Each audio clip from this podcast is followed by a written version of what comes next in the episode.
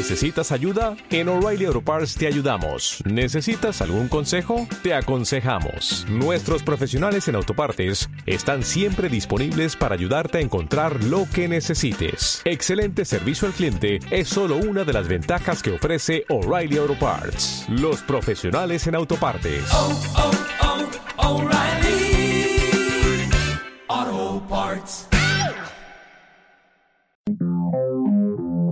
Infinito Digital presenta Deconstrucción. Deconstrucción. Un programa teórico-filosófico de reflexión sobre política y ciencias sociales relacionada con la coyuntura nacional y mundial. Tania Villalba en Deconstrucción. Bienvenidos, bienvenidas. Qué gusto tenerles una vez más en el programa de construcción. Bueno, hoy es un programa especial. Tenemos, digo yo, dos invitados especiales. Rompen nuestra dinámica, así que vamos a presentarles. Hoy vamos a hablar primero que nada del tema de economía. Para eso estamos con Pablo Iturralde. Pablo, agradecerte por haber aceptado nuestra invitación. Muchísimas gracias, más bien por la invitación, la posibilidad siempre de comunicarse con la audiencia, con compañeros y compañeras estudiantes. Es una oportunidad justamente para dialogar y también para plantear ciertos criterios y estoy a las órdenes, efectivamente. Y bueno, nuestra segunda invitada hoy nos va a acompañar en la co-conducción del programa Mari Ruiz, quien ha tenido, junto con su grupo de trabajo, ha tenido la idea precisamente de trabajar el tema de economía y pues ha buscado a nuestro invitado de hoy. Así que Mari, muchísimas gracias también por acompañarnos en esta hora de programación. El gusto es mío y bueno, muchísimas gracias por estar acá, Pablo. Para nosotros es un honor el que usted haya aceptado. Y pues como usted dice, tenemos que deconstruir este tipo de temas, sobre todo la economía, que es un tema que no es muy común, así que manos a la obra. Muy bien. Pablo, eh, Mari, parte de la dinámica de nuestro programa es presentar una pastillita pregrabada de nuestro invitado, así que les vamos a invitar a escuchar. Gracias.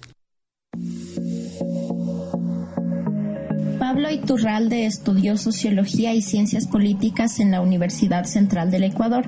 Actualmente labora como asesor en el Parlamento andino. Ha laborado como consultor de organizaciones nacionales e internacionales, así como en instituciones públicas, del Gobierno Nacional y gobiernos autónomos descentralizados. Ha trabajado como asesor en la Asamblea Nacional, Ministerio de Inclusión Económica y Social y como subsecretario de Coordinación Interinstitucional en la Secretaría Nacional de la Política. Compromiso que surgió en grupos juveniles cristianos de un movimiento internacional denominado Juventud Estudiantil Católica. Hoy su militancia se desarrolla en la Asamblea Nacional por la dignidad y los derechos, un espacio de reciente conformación como espacio de unidad ante el retorno de las políticas neoliberales con el actual gobierno de Lenín Moreno y de las élites económicas y políticas de la derecha. Bueno, después de esta pequeña pastilla, quisiera preguntarle qué es economía. Eh, bueno, primero gracias María por la invitación. María me ha estado presionando así, primero por la hoja de vida, después por la presencia. No, está muy bien, entiendo que perfectamente. No, no, encantado. Solo era para ponerle un poco de, de anécdotas también a la entrevista. No, y eso es bueno, eso es bueno. Como le dije y reitero, muchísimas gracias porque yo sé que usted nos va a ayudar a tener un poco más claro este tipo de conceptos. Sí, cuando, bueno, cuando generalmente se pide la definición de un, de una ciencia, sí, asumiendo que la economía es una ciencia, sí, aunque después voy a relativizar este, este concepto, generalmente uno habla de tres elementos básicos para definir una ciencia. Primero, de un corpus teórico, conceptual, que se ha ido construyendo y acumulando en, en los años. Eh, bueno, eso es lo segundo. Lo primero es realmente un objeto de estudio. Y en este caso el objeto de estudio claramente de la economía es la manera como produce un grupo humano, una sociedad, para vivir, para sobrevivir de manera fundamentalmente material. ¿sí? Eh, un segundo elemento, decía, es justamente este corpus teórico, conceptual. Eh, podemos hablar ahí de diferentes corrientes, incluso de la economía. Y en tercer lugar, de un método de estudio de investigación. ¿sí? Tal vez aquí, cuando hable del tema del método de estudio de investigación, relativizo un poco el concepto de la economía como una ciencia, porque alguna gente cree que al hablar de ciencia es un corpus teórico o un marco teórico exacto, que simplemente con aplicarlo ya se consigue ese objetivo de la producción y, la, y el, vivir, o el vivir bien si se quiere. La economía es parte de las ciencias sociales, y como parte de las ciencias sociales, digamos, no es una ciencia exactamente exacta, ¿sí? sino que está muy cruzada por elementos de carácter político ideológico, que son los que determinan que el quehacer económico, desde la academia por un lado, pero también desde la parte práctica, el quehacer económico, por ejemplo, a nivel de políticas públicas, estén al servicio de unos sectores de la población o estén en contra de otros sectores de la población. Y este es un elemento central es lo que comúnmente se denomina como economía política. ¿Cuáles serían entonces esas concepciones políticas o justamente lo que acabas de decir que me pareció súper interesante, las políticas públicas para la vida? Eh, depende de la visión, naturalmente. Sí, em, solo por hablar un poco de la historia contemporánea de nuestro país.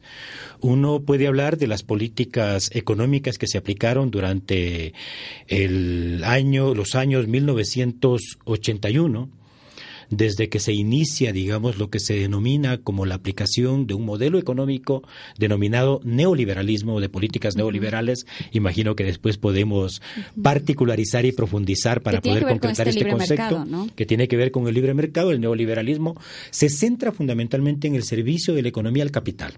O sea, el centro no es la persona, no es el ser humano, no es la naturaleza, es el capital y la acumulación de capital. Esas políticas neoliberales estuvieron presentes en el Ecuador entre el año 1981, 1900, 2006, ¿sí?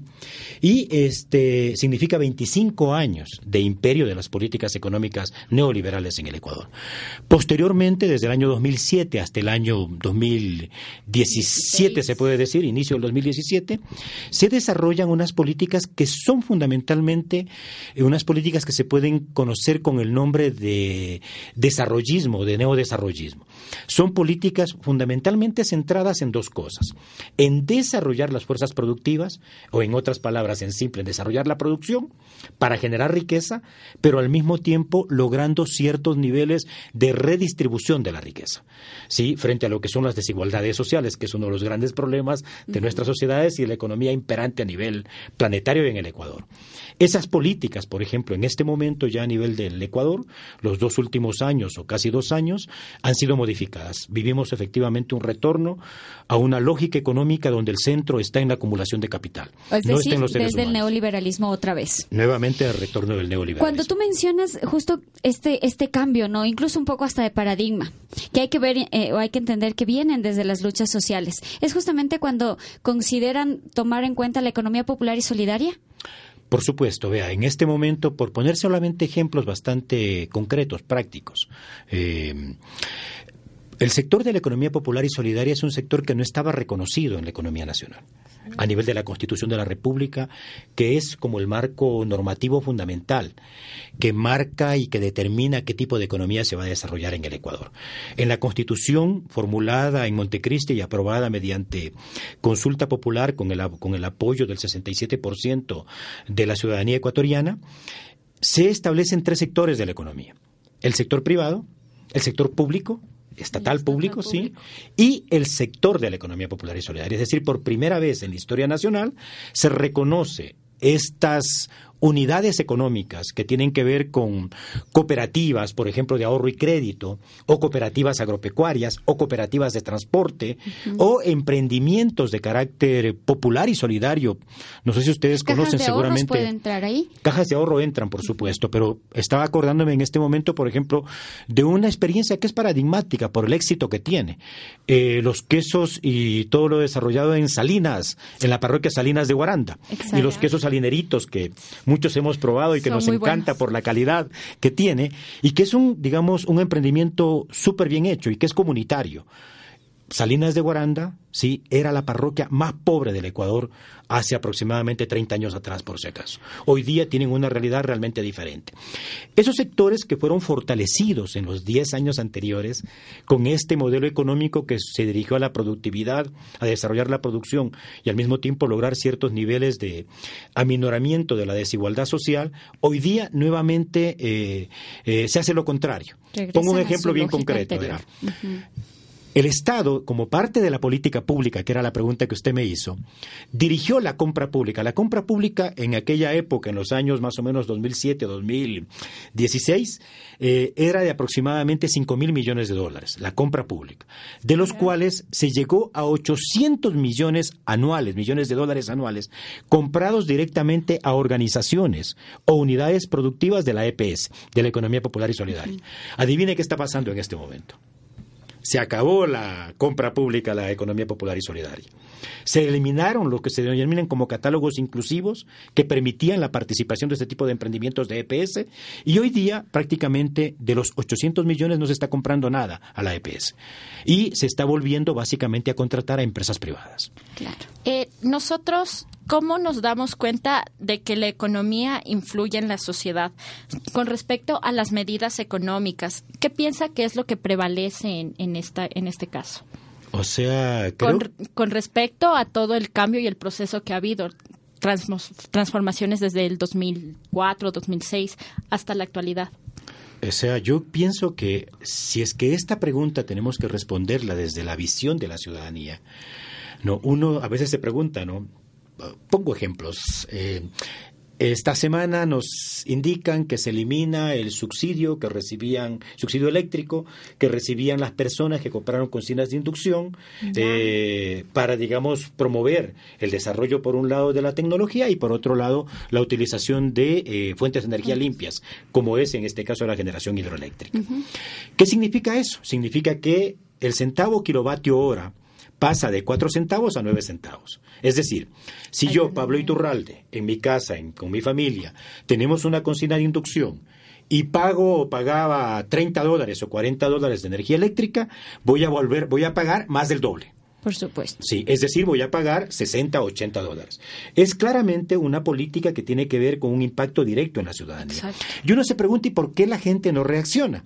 Porque, digamos, recordemos, nuestro país le está afectando. Al bolsillo pero la gente no reacciona. Entonces ahí yo le respondo, a propósito de la pregunta, si es que respondemos esta pregunta desde la perspectiva de la ciudadanía, la gente va a reaccionar cuando, siente el golpe en el bolsillo, cuando siente el golpe en el plato de comida, cuando siente el golpe en el empleo, cuando siente el golpe en los servicios básicos, en los servicios públicos, etcétera. Y eso está comenzando a suceder en este momento.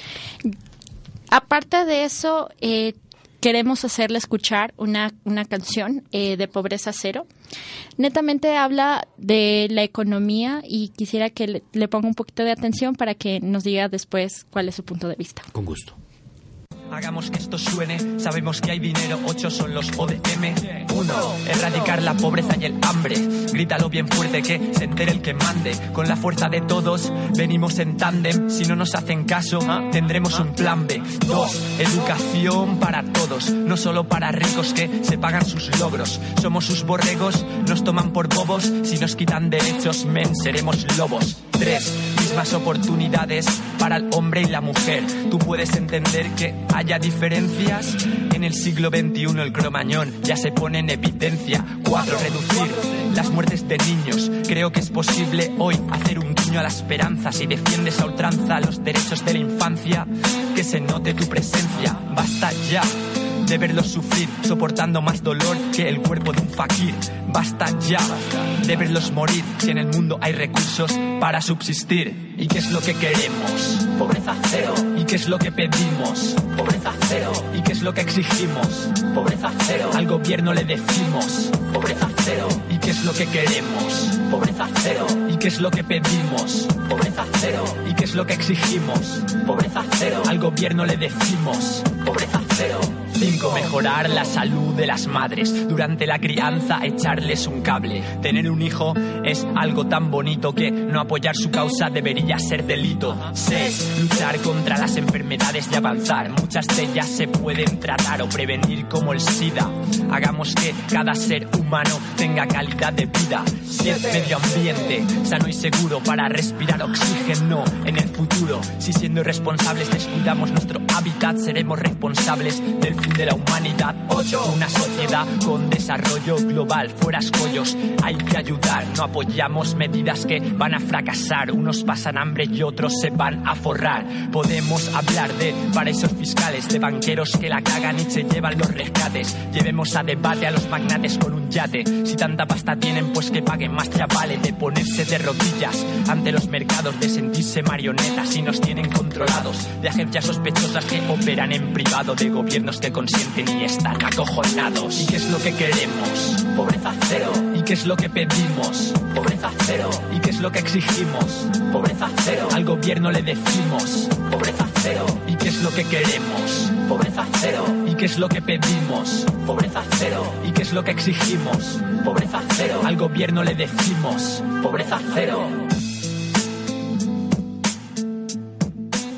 Mi querido Pablo, acabas de escuchar en una versión hip hop además, eh, tiene que, que, ver en realidad, mejor dicho, ¿medimos el nivel económico de un país por, la, por eh, los índices de pobreza? Por supuesto. Sí, tal vez este, antes de contestar directamente la pregunta, les voy a pedir que me envíen la canción, por favor, y los autores. No había escuchado. Está realmente buenaza para volverla a virar en las redes. Yo digo, eh, siempre he dicho, o sea, si uno regresa un poco la mirada atrás de lo que es nuestro país, América Latina, la música, la cultura, el teatro, ¿sí? Ha hecho mucho más en términos del desarrollo de la conciencia social a veces que nuestros discursos. Es verdad. Desde la academia o desde los intelectuales o desde los políticos. La música ¿sí? mueve montañas. Entonces, dice. compromiso, me tienen que enviar la canción, compromiso. si no vendría a denunciarles aquí en la radio que no me han hecho llegar. la segunda cosa, este, ya digamos analizando el contenido de, de, de la canción. Eh, evidentemente, yo creo que el principal indicador de la economía, de la buena economía, es el nivel o la calidad de vida de los seres humanos y de la naturaleza. Ojo con lo que digo, ¿sí?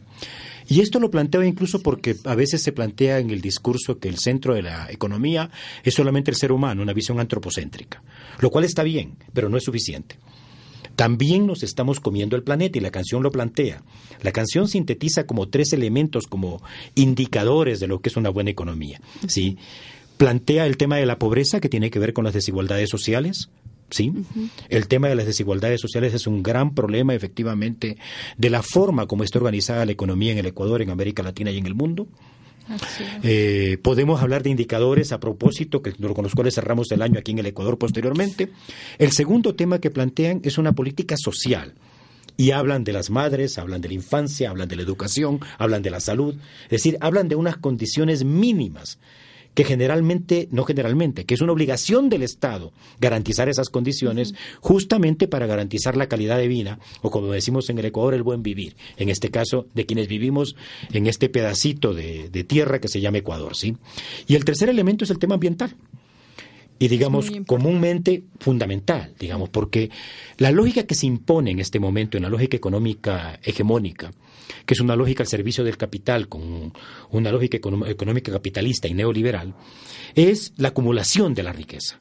No importa si para eso, para esa acumulación, se tiene que hacer pasta o harina a la ciudadanía, a los seres humanos y a la misma naturaleza. Y ahí tenemos un problema grave, que sobre el cual yo diría que todavía no hay la suficiente conciencia a nivel de nuestro país y a nivel incluso de la humanidad y que es el problema de una cosa que algunos lo conocemos o lo conoce la, la, la sociedad como calentamiento global. Uh -huh. Esto que simplemente asoma como una preocupación, es una preocupación que de acuerdo a los científicos geólogos de Naciones Unidas, a un autor, les recomiendo leerlo, se llama Jaime Lovelock, es un, es un geólogo, sí, de, y biólogo al mismo tiempo, inglés que trabajó incluso para la NASA y que hoy día escribe una serie de libros bastante buenos, denuncian que de producirse en, a nivel del planeta Tierra un incremento de dos grados de temperatura, ya ha subido casi un grado. Pasamos un umbral que puede generar un cataclismo ¿sí? para el conjunto de la vida en el planeta, incluidos los seres humanos. Y esto no es simplemente un discurso para generar drama es una posibilidad real si no se cambia la lógica económica. Lo cual pasa, y con esto termino tal vez la, respuesta a la pregunta, lo cual, lo cual no solamente es una responsabilidad de los capitalistas, o de los países capitalistas centrales, por cierto, también es una responsabilidad de toda la ciudadanía. Por ejemplo, ¿cuánta basura producimos cada uno de nosotros cada día, compañeros y compañeras? Con lo que compramos y con lo que consumimos. Personalmente, personalmente, personalmente, familiarmente. Eso a todo, claro. ¿Cuánta basura se genera en nuestra casa? ¿Cuánta energía este, mal utilizamos? ¿Cuántos tenemos en la cabeza de los que me están escuchando, o con los quienes estamos conversando, me escuchan, en el corazón, ¿cuántos tenemos en la cabeza y en el corazón? Que nuestro propósito de vida es tener más a nivel material. Si tenemos una mansión, mejor. Y si en esa mansión hay cinco carros para cambiar uno cada día, mejor. Y si además hay cinco televisores, uno por cada miembro de la familia, mejor. Y que luego llegará, digamos, otra moda y tendrás que cambiarte de mansión. De, mansión, de teléfono, de carro, de sí. Entonces... Ahí yo hago, hago digamos, un llamado eh, desde la conciencia, efectivamente, de los temas que estamos conversando, a lo que se puede denominar, o muchas veces se denomina como consumo responsable. A la sociedad a la cual yo aspiro es sin desigualdades sociales. Algunos le llaman socialismo, por cierto, otros le llaman buen vivir, vale la pena plantearlo. La sociedad a la cual yo aspiro es una sociedad donde el Estado se hace responsable efectivamente de sus ciudadanos y controla el capital para que no cometa, digamos, las violaciones a los derechos que generalmente el capital hace cuando le dejan libre, como en este momento. Y la sociedad en la cual yo, yo aspiro no es una sociedad de opulencia, porque el planeta no lo aguanta. Los recursos materiales que tiene el planeta no aguantan para que los prácticamente 8 mil o 9 mil millones de habitantes que vivimos ahora en el planeta Tierra tengamos ese nivel de consumo. Es una vida, digamos, satisfecha las necesidades básicas, con los elementos fundamentales para poder vivir y seguramente es una vida austera para poder garantizar no solamente nuestro bienestar, sino, el bienestar de las, generaciones, futuras. Exactamente. Muy bien. bueno, acotando a todo su, su comentario, eh, quisiera conocer, ¿usted sabe cuál es el índice de pobreza del país 2017-2018, que ya se hicieron unos análisis eh, en diciembre? ¿Incrementó o no? Y si considera que hubo un cambio. No me acuerdo exactamente las cifras en este momento. Justamente leí ayer el artículo, sí. Pero eh, lo que establece el artículo es que, por un lado, la pobreza urbana se incrementó en dos puntos. Y también este, el tema del, del desempleo o el empleo adecuado a nivel urbano. ¿sí? Es más, en Diario La Hora salió una noticia. Hablaba de 175 mil personas que pasaron de un empleo formal a un empleo informal, a la informalidad. ¿sí? Eso significa, solamente para colocarlo, porque a veces las cifras estadísticas sí dan un dato, pero la gente no, no tenemos conciencia de lo que significa. ¿Saben lo que significa eso? Que 175 mil familias hoy día en el Ecuador no pueden, no tienen lo suficiente para vivir. No pueden responder a las necesidades que tienen. Eso significa, con un dato extra, el año pasado las mismas encuestas oficiales hablaban de que 500 mil personas, 500 mil personas pasaron de una situación sobre la línea de pobreza nuevamente bajo la línea de pobreza. Significan 500 mil personas que no tienen para vivir y 300 mil personas perdieron el empleo adecuado. Entonces, estamos viviendo una regresión respecto a los derechos, respecto a la calidad de vida de la población, diferente a lo que pasó en 10 años anteriores. Hoy día tenemos una situación por, por la, imposición de estas políticas neoliberales, donde un grupo económico, unos pocos grupos económicos concentran la riqueza, pero la mayoría de población tiene que pagar la ambición de esos grupos económicos. Pero digamos, esto también es una respuesta a un poco la crisis de los gobiernos progresistas que hemos visto en América Latina. Por eso, digamos, sigue esta hegemonía neoliberal. Eh, yo diría que es resultado de la dinámica de la lucha política en América Latina y en el Ecuador. Sí, eh, la lucha no es igual. O sea, usted se refiere a un elemento que es que es clave, que es, digamos, la parte de la política en la economía o la economía política, justamente. Sí. Los gobiernos progresistas desde inicios de, este milenio prácticamente, se iniciaron en 1989, eh, Chávez, el comandante Chávez ganó las elecciones en, en Venezuela, inmediatamente después este, ganó las elecciones, no me acuerdo exactamente el año, no sé si fue en el mismo 99 o fue en el 2000, este, Luis Ignacio Lula da Silva en Brasil, ¿sí? Y se desata, digamos, una ola progresista en América Latina. ¿Qué significa eso? Que los sectores populares, el campo popular, logró modificar la correlación de fuerzas, ¿sí?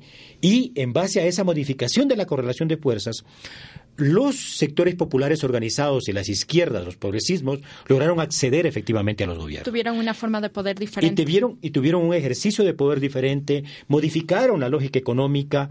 Le comento, estudios de la CEPAL, este dato que voy a dar es de la CEPAL, sacaron durante 10 años, 10 años, aproximadamente a 80 millones de la pobreza en América Latina. 80 millones. 35 de ellos solamente en Brasil por si acaso, los gobiernos progresistas, en base a una política que era controlar al capital justamente, controlar a los grandes empresarios, a los grandes banqueros, en sus apotitos voraces de concentración de la riqueza, ¿sí? Y eso genera conflicto social, conflicto político. Y digamos, aquí hay un problema central. ¿Quién maneja la conciencia de la ciudadanía? Medios de comunicación. Medios de comunicación centralmente hoy día y redes sociales, pero sobre todo medios de comunicación. Vea, en este momento en el Ecuador, les comento, nosotros hicimos una gran asamblea eh, ciudadana eh, por la dignidad y los derechos este sábado pasado. Participaron más de 300 dirigentes sociales de las diferentes provincias del país, de diferentes sectores. Y ustedes, no sé si vieron en algún medio de comunicación la información, fueron los medios de comunicación, entrevistaron, hicieron entrevistas, canales de televisión, radios, prensa y solamente dos medios alternativos digitales sacaron la información. ¿sí? Mm. Ecuador Inmediato y el otro, no me acuerdo en este momento el nombre. El resto no sacaron. Entonces la ciudadanía no se entera exactamente de lo que está pasando. Y en base a ese control, la derecha, las élites económicas, los grandes empresarios, los grandes banqueros, lograron modificar la correlación de fuerzas en una serie de países de América Latina. Lo hicieron en Argentina, al final ganaron elecciones, o lo hicieron en otros países. En el Ecuador pasó algo diferente. En las últimas elecciones no ganó el candidato de la derecha, el candidato banquero. Recuerden. Ganó la misma organización política que más allá, yo tengo algunas críticas de la misma bancada, de la misma organización, de la de, Rafael Correa, la Revolución Ciudadana, ganaron las elecciones, apretadamente. Yo tengo críticas también a la Revolución Ciudadana. Sin embargo, creo que lo globalmente que hicieron es positivo para el país. ¿sí? A pesar de eso, el señor Lenín Moreno traicionó a los que votaron por él. 51-52% de la población que le dio el triunfo electoral. Y gobierna actualmente con quienes perdieron las elecciones, con esa élite bancaria y esa élite empresarial, haciendo tabla rasa justamente de los derechos y de la calidad de vida de la ciudadanía, de las clases medias de, de, los sectores populares, incluso de sectores productivos que están siendo llevados hoy día a la crisis, para favorecer a 40 grupos económicos. Bien, hacemos una pausa. Al regresar eh, tenemos, digamos, un Vox Populi que hemos recolectado de los estudiantes de la carrera de comunicación para saber cuál es el imaginario que ellos tienen sobre economía. Regresamos con eso. Gracias, perfecto. Infinito Digital, el medio universitario de la carrera de comunicación. Infinito Digital la plataforma de contenidos de la carrera de comunicación de la Universidad Politécnica Salesiana, sede Quito. Lo que nos pasa. Un espacio en línea para que compartas con nosotros lo que vives todos los días. Una hora para que salgas de la rutina, te relajes y seas tú mismo. Porque solo nosotros sabemos lo que nos pasa. Todos los días, de lunes a viernes a partir de las 15 horas 30 hasta las 16 horas 30. Lo que nos pasa, aquí en Infinito Digital.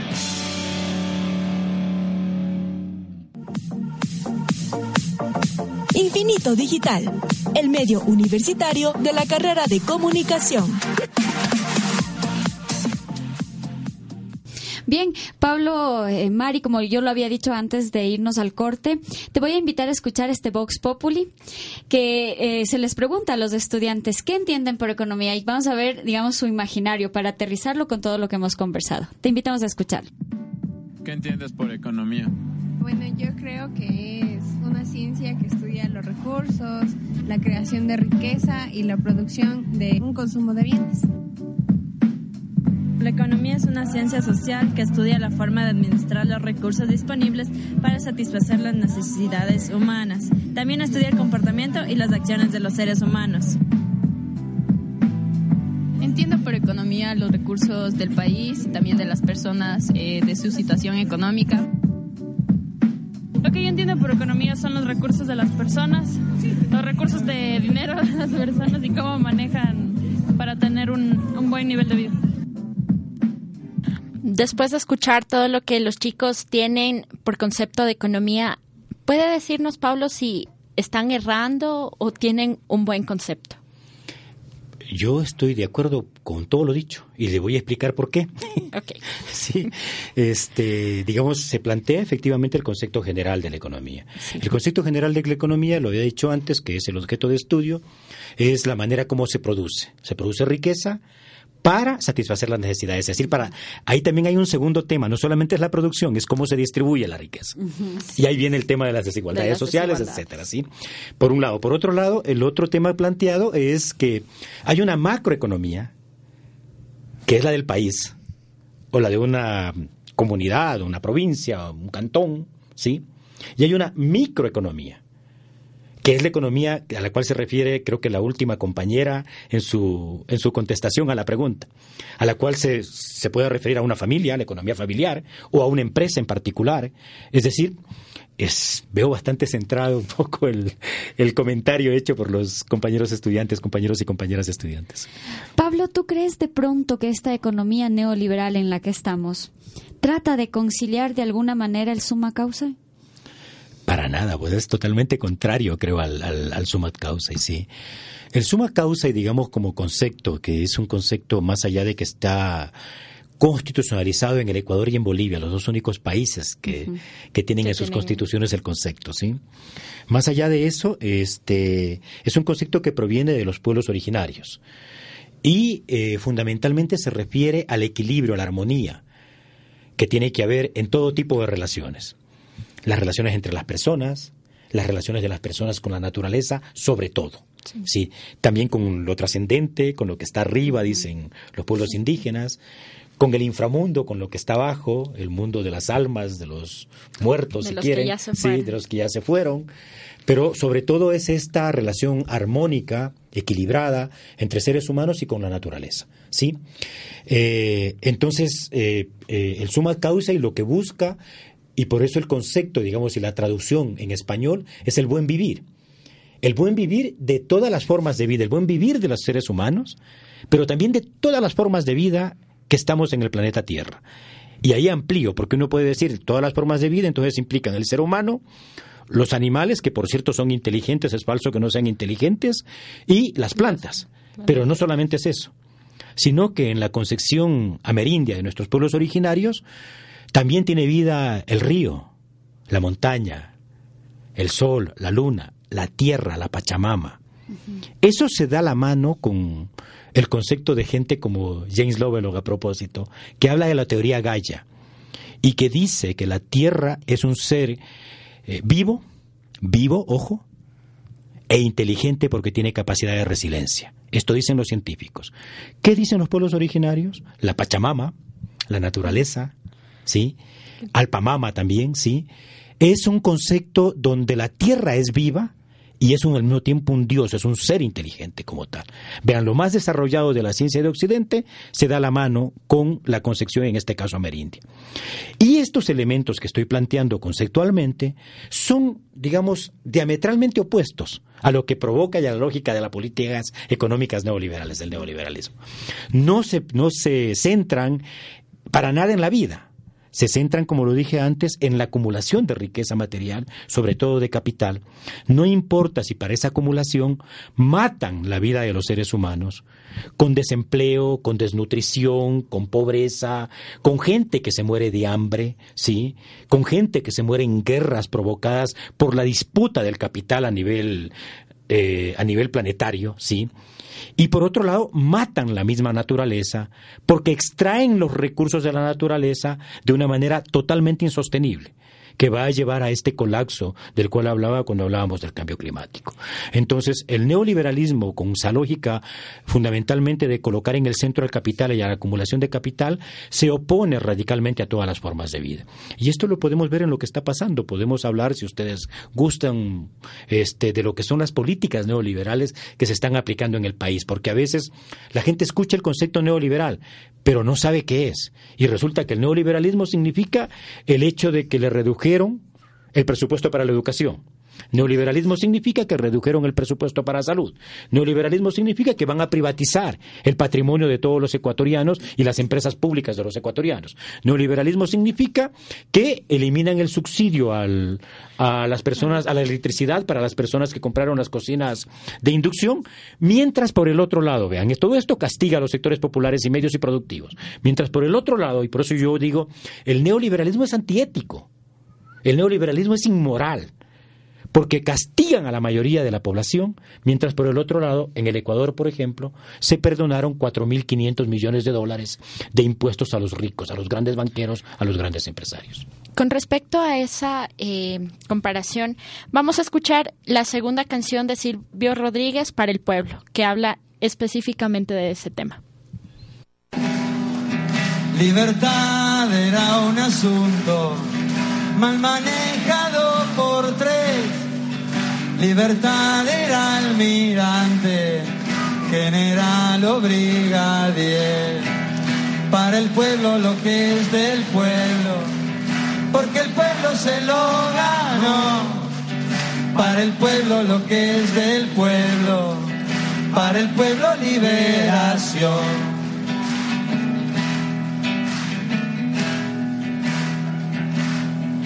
Comer bien era muy raro Comer poco era normal, comer era subversivo para el señor militar.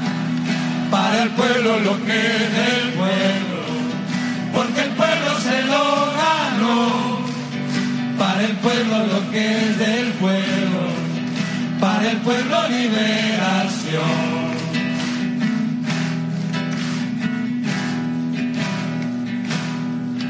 Eran actos de violencia, la alegría popular. El pueblo tiene paciencia, dijo un señor general. Para el pueblo lo que es del pueblo, porque el pueblo se lo ganó. Para el pueblo lo que es del pueblo, para el pueblo liberación.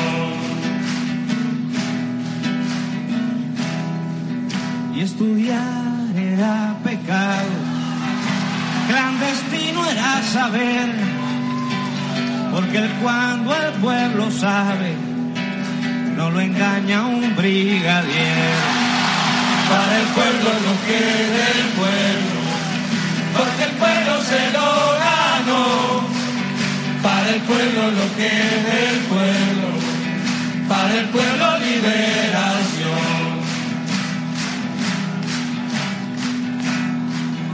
Comunicado número uno.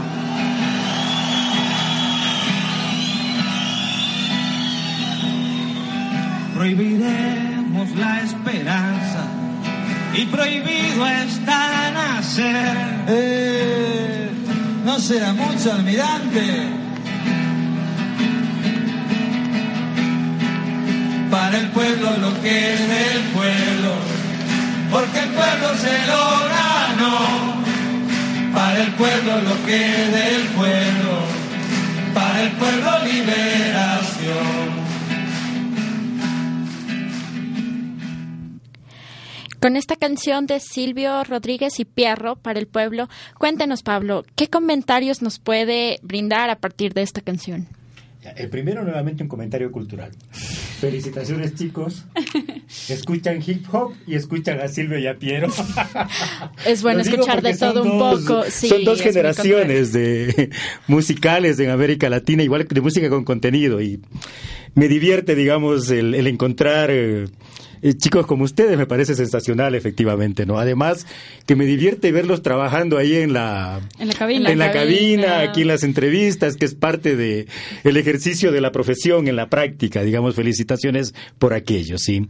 Gracias. Ya en relación con la, con la canción, creo que hay que contextualizar la canción. Esa canción de Piero, Piero ponía en juego su vida cantando esa canción. En Argentina se vivía una dictadura militar. Una dictadura que le costó la vida a alrededor, la vida y desaparecidos, a alrededor de 30.000 personas, por si acaso. Entonces, eh, si escuchamos la letra, ¿verdad? Una canción en ese contexto era eso, una canción, como él mismo lo dice, subversiva. O sea, disruptiva totalmente con el orden establecido de una dictadura militar, que fueron las dictaduras militares del Cono Sur, no solamente en Argentina como tal, ¿no?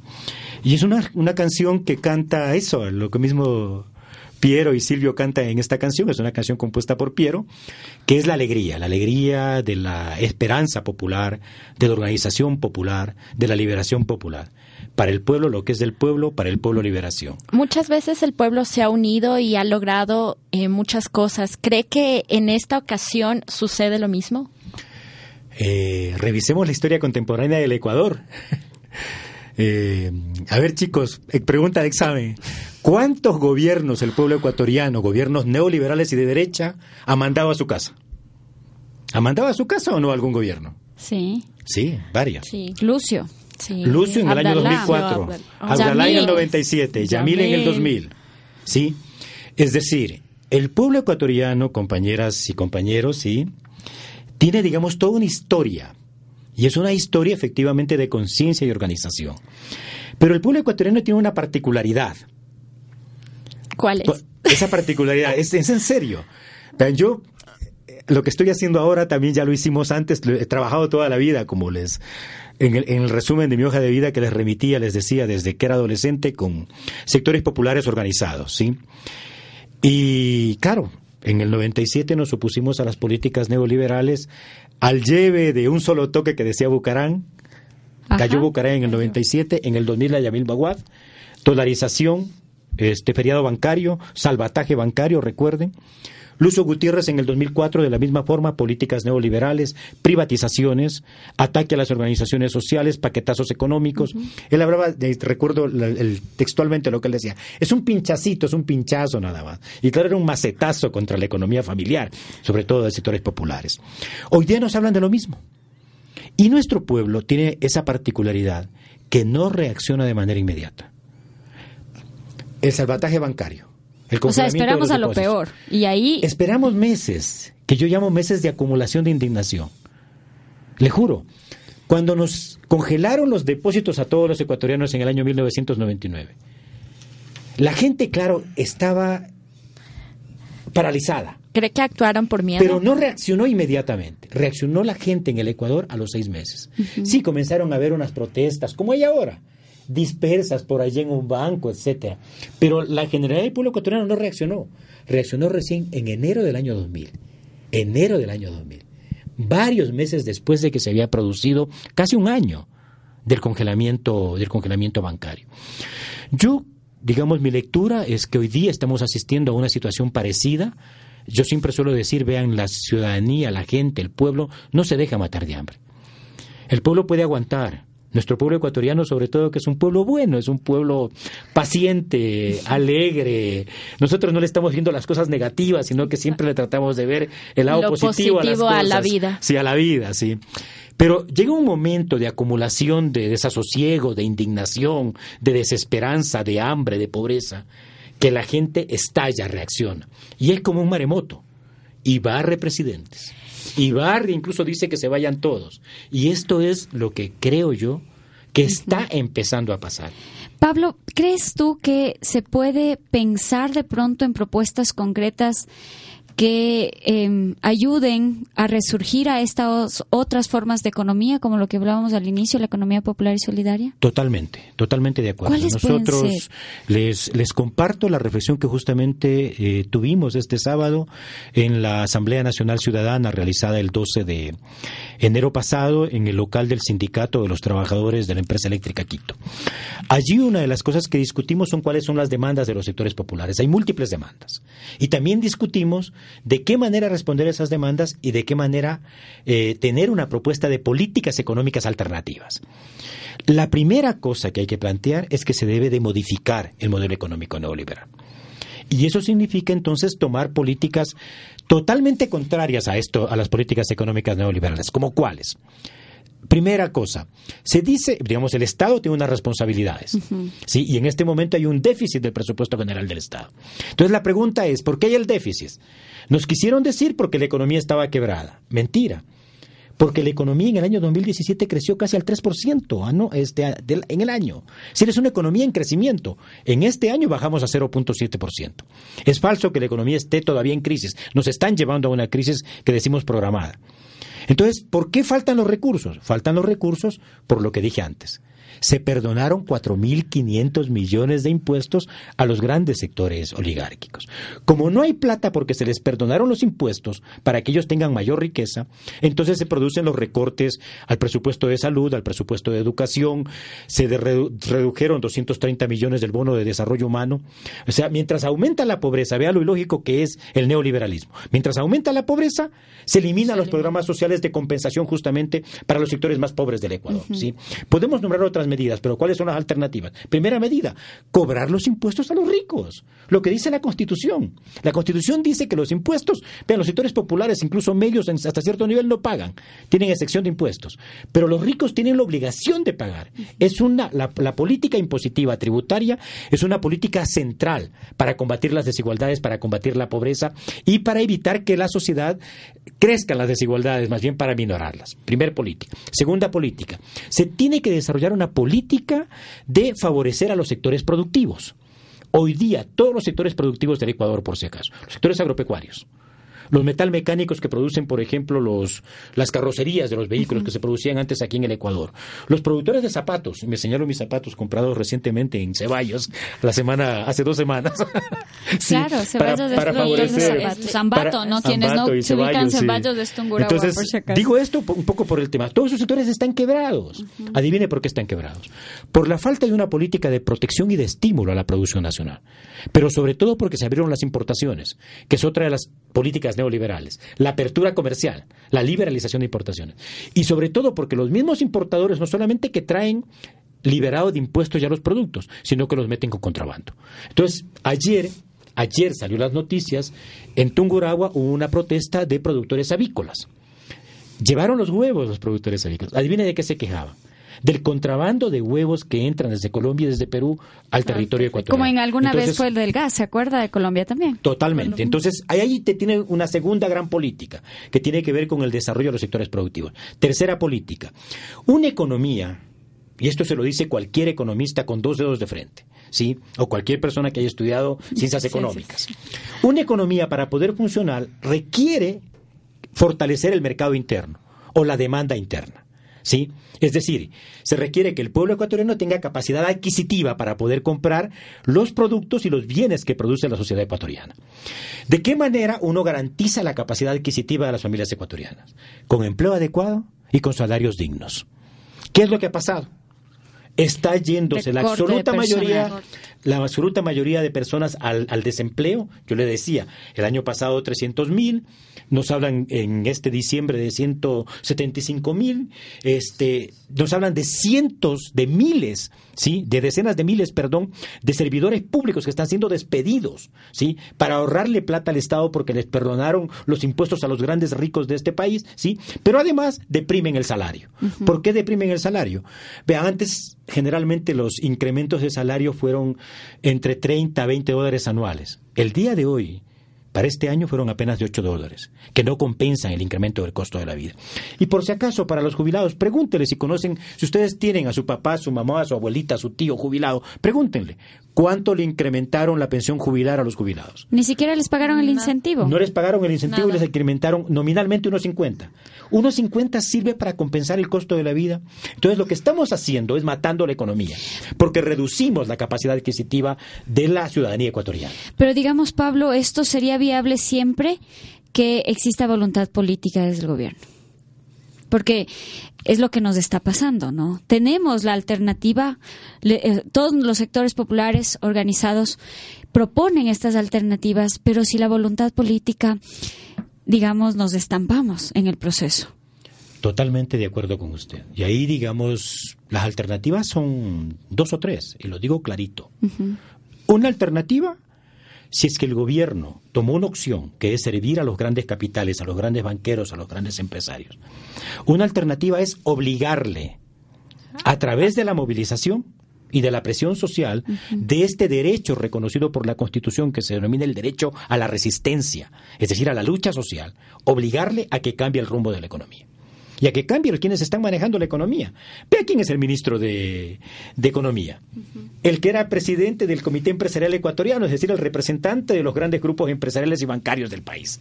Sí, naturalmente va a gobernar para ellos, no va a gobernar para los 16 millones de Para el pueblo. Sí.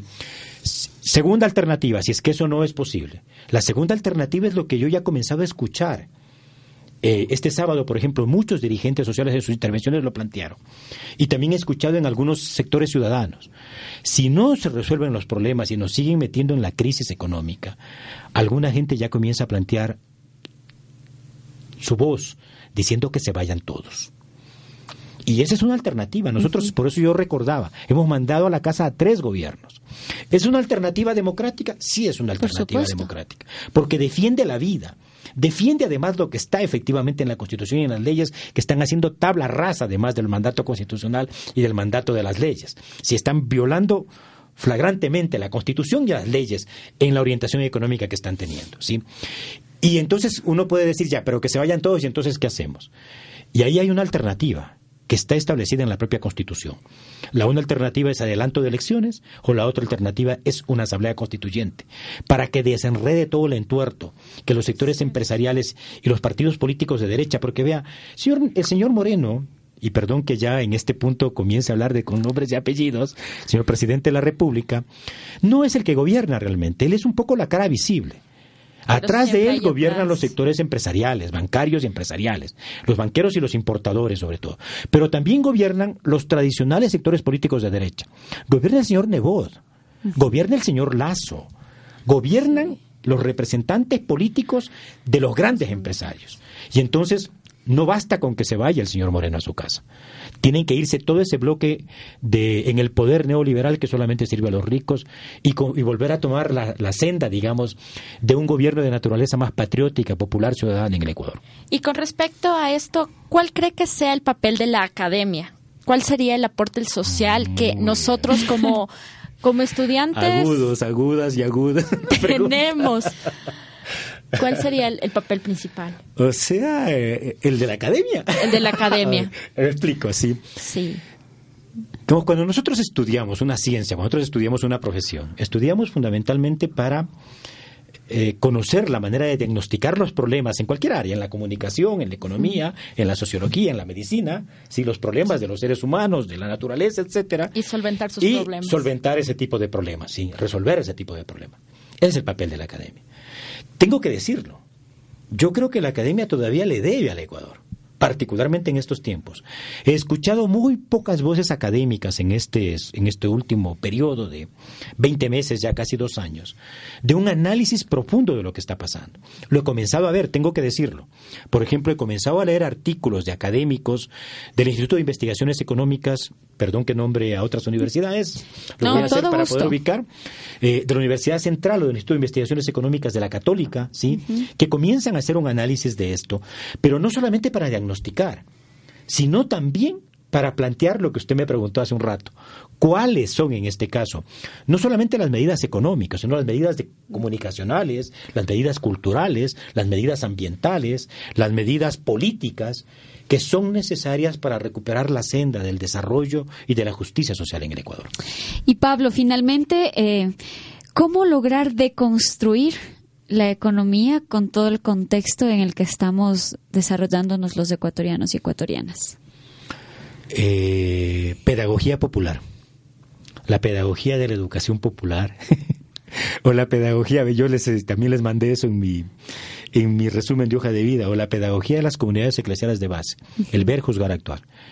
Creo que es fundamental a través de múltiples mecanismos de generar un proceso de revisión, de reflexión de la ciudadanía respecto a lo que está pasando. Esos procesos de reflexión se hacen a través de la radio, se hacen en asambleas, se hacen desde la cultura, desde una canción, lo decía antes. No tienen que ser aburridos. A veces nosotros, los que estamos en estas cosas, tenemos unos discursos súper aburridos que no convencen ni convocan a nadie. Tiene que ser una cosa con esperanza, con alegría, con pasión, con emociones. Sí. Juzgar esa situación, si es que esa situación le conviene al Ecuador como país, le conviene a las mayorías o no, a quién se está efectivamente sirviendo y a partir de eso determinar qué es lo que hay que hacer.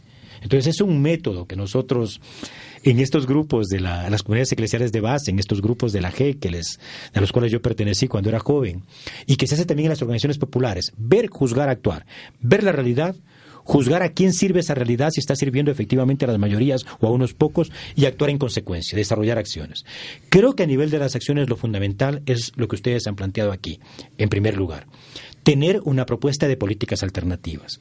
La protesta no basta con solamente la protesta. Se requiere ser que la protesta sea acompañada de propuesta de políticas alternativas. Pero además se requiere unidad.